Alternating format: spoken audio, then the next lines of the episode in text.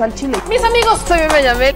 Bienvenidos a su chile favorito. Aquí las noticias o te enchilan o te dejan picado.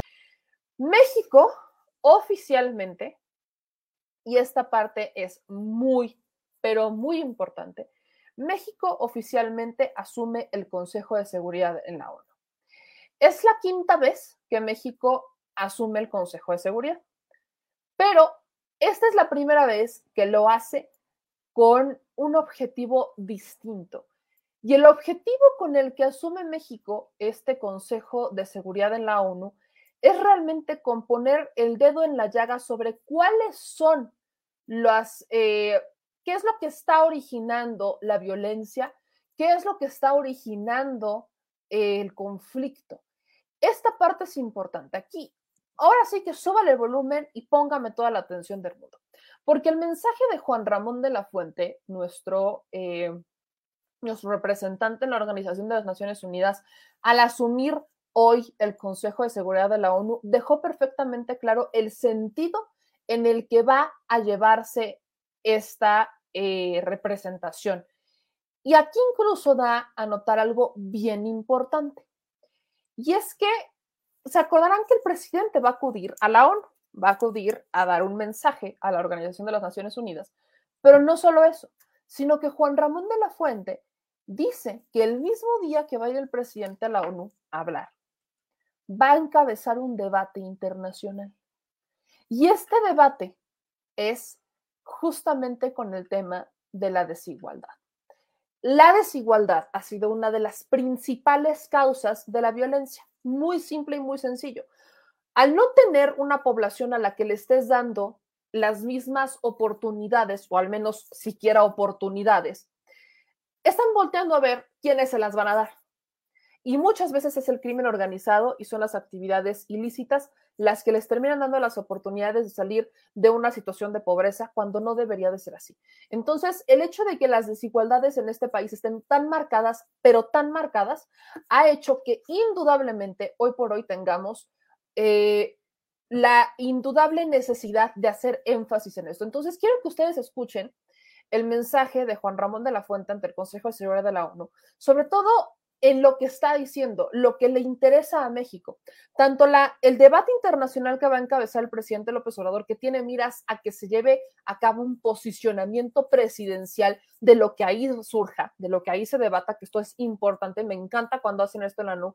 En la ONU tuve oportunidad de participar en algunos modelos que justamente, sobre todo en la World Youth Alliance, donde todavía soy miembro certificado, valga la redundancia, que es algo bien bonito, eh, debaten, se hace un debate entre diferentes posturas, diferentes países y se llega a un posicionamiento que represente la voz de los jóvenes en distintas partes. Entonces, lo retomo de esa experiencia para explicarles que lo que busca esta, eh, este debate que va a encabezar el presidente Andrés Manuel López Obrador sea justamente un debate en donde al finalizar se conjunte todo y se tenga un posicionamiento presidencial, un posicionamiento de Estado que derive en cómo podemos contribuir o cuál es el camino a seguir para combatir estas desigualdades que ha estado tan y que han estado tan, pero tan, pero tan marcadas. Entonces, México ya preside el Consejo de Seguridad de la ONU. Esto es algo bien importante y yo no sé si ustedes lo vieron, pero vale muchísimo la pena que escuchen este mensaje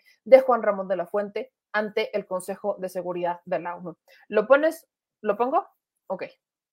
Entonces, para que ustedes lo vean y lo escuchen, aquí se los pongo, de verdad, imperdible, sobre todo por lo que avisa que va a hacer el presidente Andrés Manuel López Obrador el día que vaya a la ONU. Muchas gracias. Eh, nuevamente, muy buenas tardes. Tengan todas y todos ustedes. Les doy la más cordial bienvenida y les agradezco su presencia en esta conferencia de prensa, tanto a quienes nos acompañan en sala como a quienes se han unido en línea. Es un gusto presentarles el programa de trabajo del mes de noviembre que fue acordado esta mañana por los miembros del Consejo de Seguridad del que México asume hoy la presidencia. Quisiera aprovechar, en primer lugar, para felicitar a Kenia por la conducción de su presidencia eh, durante el mes de octubre. Como bien saben, eh, el periodo 2021-2022 eh, representa la quinta ocasión en que México participa como miembro electo del Consejo de Seguridad. Es una encomienda que asumimos con orgullo, sí, pero también y sobre todo con plena responsabilidad, sabiendo lo que implica. Queremos que sea la nuestra una presidencia abierta, transparente, imparcial, flexible y efectiva. Las prioridades que México presentó en su candidatura están ah, sustentadas en los principios constitucionales de la política exterior de México y en la Carta de las Naciones Unidas, eh, los cuales serán las guías que normen nuestro trabajo durante nuestra presidencia. Resalto el interés por favorecer y fortalecer la diplomacia preventiva, por poner el bienestar de las personas en el centro de nuestra acción, la protección de civiles, la promoción de un enfoque integral que considere el impacto de las armas pequeñas y ligeras en la paz y la seguridad internacionales, la defensa del Estado de Derecho, que todas las decisiones del Consejo se apeguen al derecho internacional y en línea con nuestra política exterior feminista, nos proponemos avanzar en la agenda de mujeres, paz y seguridad.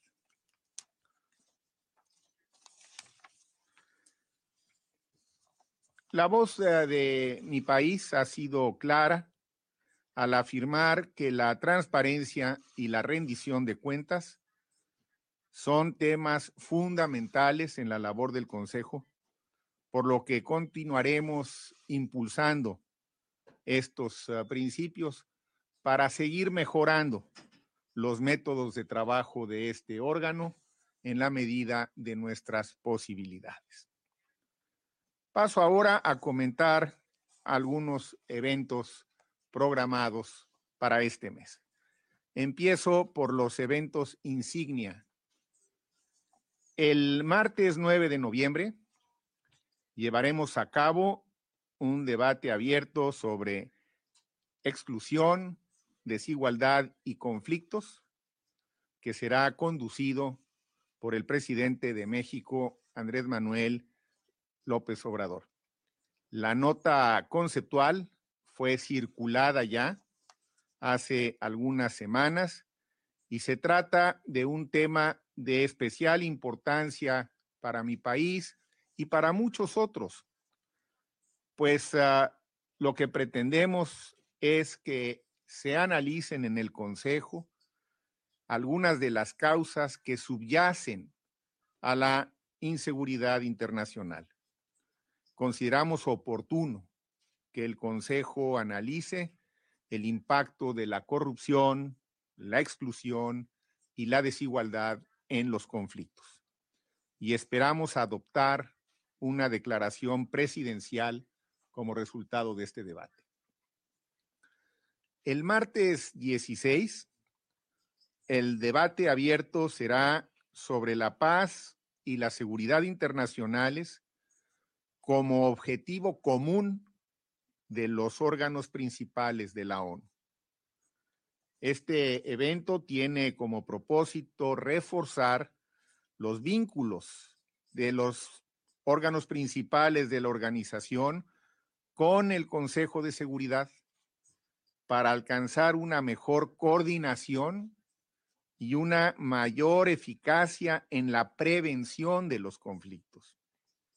También esperamos adoptar una declaración presidencial como resultado de este debate, en donde escucharemos las presentaciones del secretario general, del presidente de la Asamblea General, del presidente del ECOSOC y de quien preside la Corte Internacional de Justicia. El lunes 22 de noviembre, el secretario de Relaciones Exteriores de México presidirá el evento intitulado El impacto del desvío y tráfico de armas para la paz y la inseguridad. Este tema también tiene una alta prioridad para la política exterior de México, al igual que la tiene para la de otros países.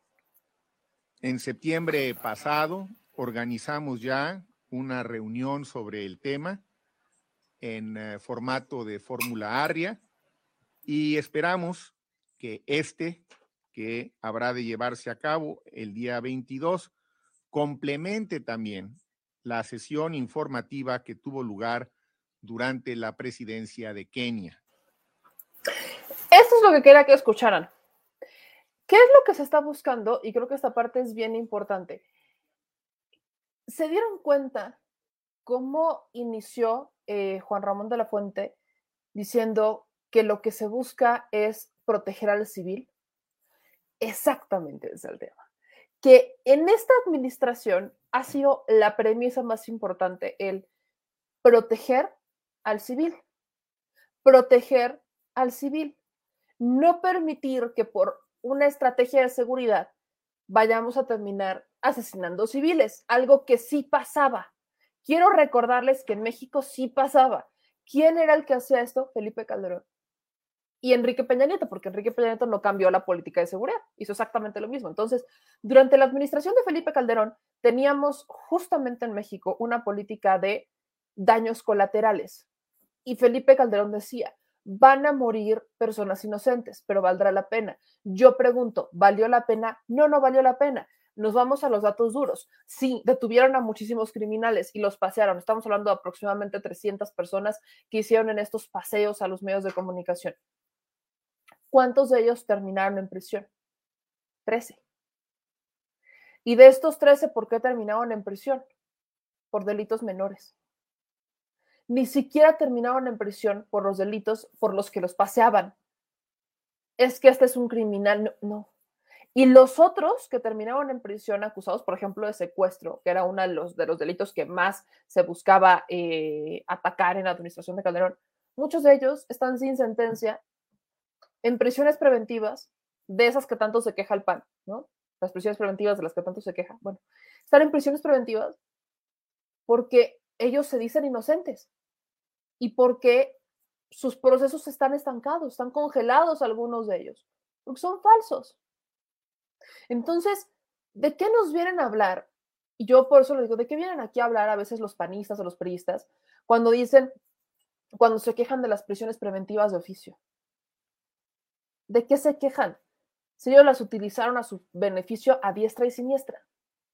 ¿De qué, de qué vienen, a, qué, qué cara nos quieren dar con estas lecciones de humanidad de las que se bañan mucho, se bañan con sus lecciones de, humanidad. Y luego Felipe Calderón anda subiendo ahí tweets, ¿no? De eventos que organizan las, los familiares de víctimas y no sé qué. Bueno, ¿con qué cara?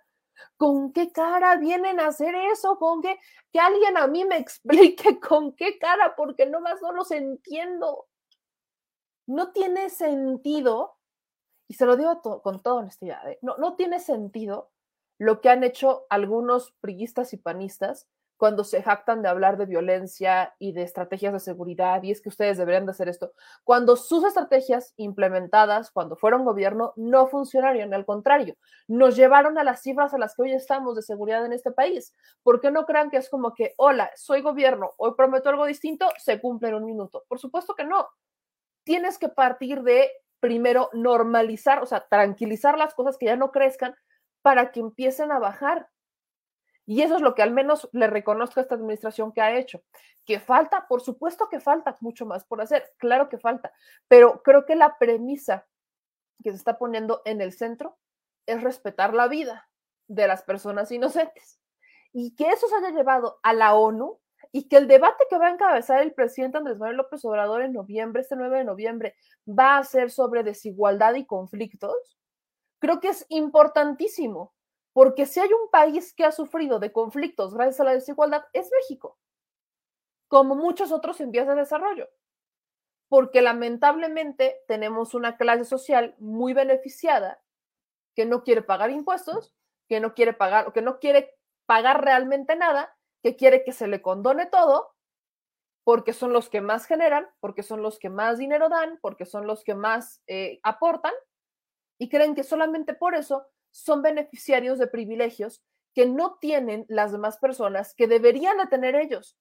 Porque aquí no le estamos pidiendo que paguen mucho más, se le está pidiendo que paguen lo justo, lo proporcional a lo que ingresan.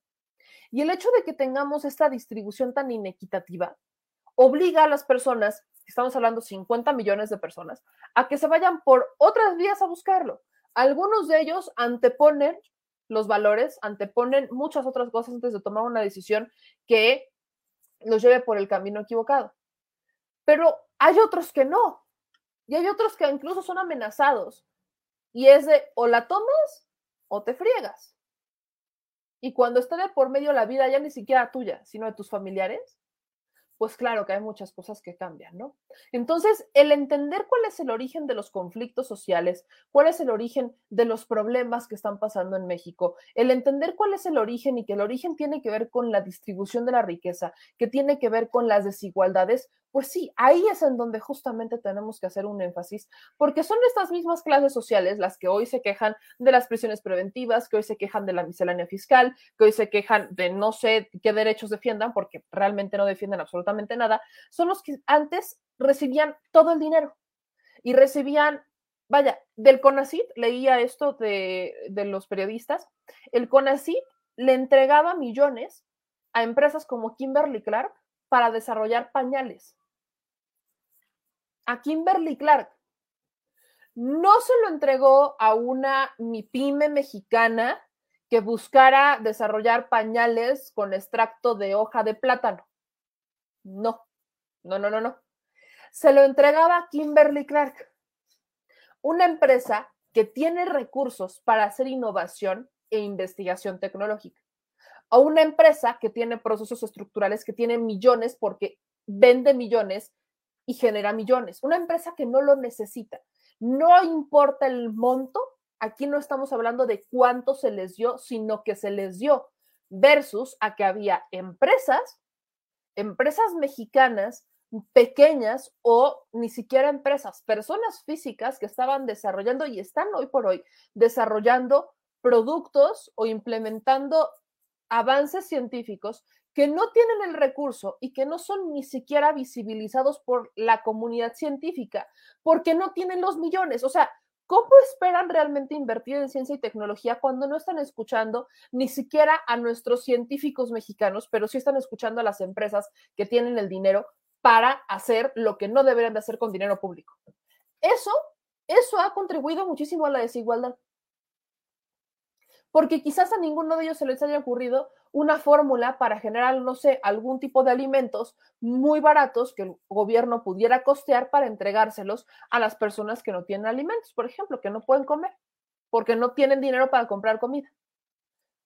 O sea, estamos hablando de vamos a visibilizar afuera de la caja, vamos a salirnos de nuestras cajas, pero no, el dinero se le tenía que entregar a estos empresarios, a los mismos que ya se les deducían impuestos, a los mismos que se les deducían este, las donaciones que realizaban, a los mismos que de por sí generaban millones y que se les daban todavía más millones para hacer innovación tecnológica que ellos perfectamente podrían costar desde sus bolsillos y con sus utilidades, porque se supone que las utilidades son para eso.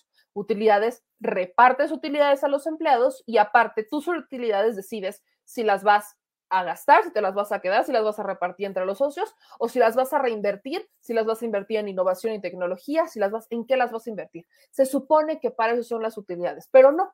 El gobierno, administraciones pasadas, decidían entregarle ese recurso justamente a los empresarios. Entonces, cuando hablamos de conflictos sociales, cuando hablamos de inseguridad, cuando hablamos de violencia, tenemos que hablar de, vaya, desigualdad social tenemos que hablar de una muy mala distribución del recurso, tenemos que hablar de los asuntos económicos, porque en donde, tú, donde tus ciudadanos no tienen las oportunidades, porque donde el Estado no garantice las oportunidades, es ahí cuando empieza a tener estos problemas y se deben de visibilizar. Entonces, celebro ampliamente que el presidente vaya a encabezar este debate internacional. Creo que hay que estar súper pendientes porque creo que sí, creo que sí, aquí tenemos que voltear a ver y tenemos que abrir el panorama.